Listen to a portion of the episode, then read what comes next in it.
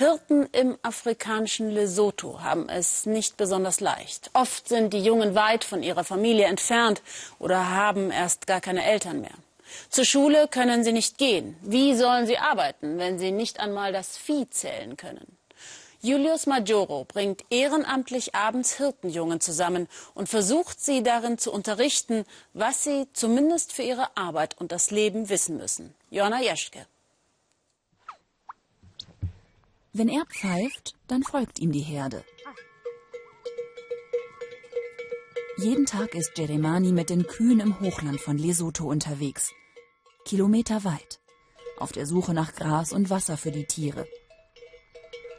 Bald wird er 14. Mehr als sein halbes Leben lang arbeitet er schon als Hirte. Jeden Tag bin ich hier draußen und weide die Tiere. Ich muss ja sicherstellen, dass sie genug zu fressen finden. Ich mag die Arbeit. Es ist ja auch die einzige Art, hier oben zu überleben. Die Kühe gehören einer Bauersfamilie im Ort Semonkong. Jeremani arbeitet für sie. Dafür bekommt er am Jahresende eine Kuh und ein Dach über dem Kopf. Für die Schule hat er keine Zeit. Seine Eltern leben nicht mehr. Jeremani ist auf sich selbst gestellt. Das hier ist nicht mein erster Job. Aber hier werde ich zum ersten Mal gut behandelt. Der letzte Bauer, für den ich gearbeitet habe, hat mich zum Beispiel einfach nicht bezahlt. Ich bin dankbar, dass es hier besser läuft. In Lesotho arbeitet etwa jeder dritte Junge im schulpflichtigen Alter als Hirte. Vollzeit. Oft kilometerweit entfernt von der Familie und ohne eine Chance zur Schule zu gehen. Die meisten von ihnen sind Analphabeten und bleiben es ein Leben lang. Julius Majoro kennt das Problem.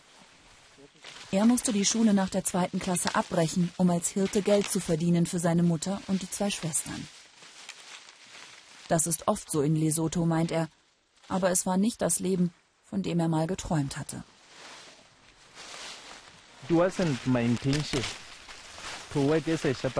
Ich hatte nie die Absicht, als Hirte zu arbeiten. Es waren die Umstände. Wir haben unterhalb der Armutsgrenze gelebt, da hatte ich keine andere Wahl. Der Bauer, für den ich gearbeitet habe, hat mich mies behandelt, wie einen Hund. Essen gab es keines. Wir waren für ihn wie Sklaven. Wenn man keine Bildung hat, merkt Julius schnell, dann ist es schwer, für seine eigenen Rechte zu kämpfen. Mit seinem Hirtenlohn sorgt er dafür, dass seine Schwestern zur Schule gehen können und auch deren Kinder.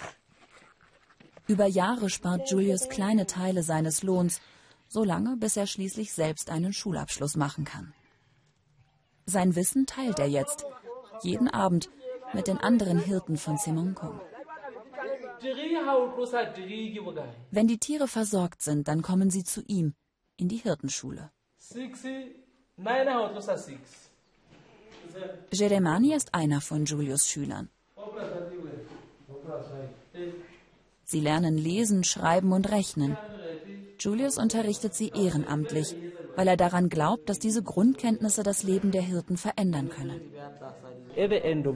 Am Ende des Tages erzählt ihnen der Bauer sonst, du hast ja Tiere verloren, du bekommst keinen Lohn.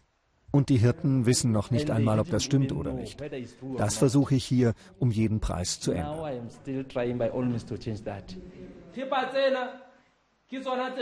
Auch Gesundheitskunde steht auf dem Programm. Wie schütze ich mich vor AIDS? Eine wichtige Frage in dem Land mit der zweithöchsten HIV-Rate weltweit. Außerdem gibt es hin und wieder ein warmes Essen. Immer dann, wenn genug Spenden da sind. Für viele ist es das einzige am Tag. Im Mittelpunkt steht der soziale Gedanke. Die Arbeit als Hirte ist einsam. Du kümmerst dich um die Tiere und redest nie mit anderen Menschen. Das passiert nur hier in der Hirtenschule. Hier lernen sie mit anderen zu kommunizieren. Hier lernen sie alles. Dafür kommen sie von weit her. Jeremani läuft jeden Abend knapp zehn Kilometer, um die Schulbank zu drücken. Wenn ich gut lesen und schreiben kann, dann will ich auch unterrichten. Ich will das, was ich kann, einmal weitergeben. Doch der Weg dahin ist noch weit. Am nächsten Morgen heißt es wieder zurück in die Einsamkeit für Jedemani und die vielen anderen Hirtenjungen in Lesotho.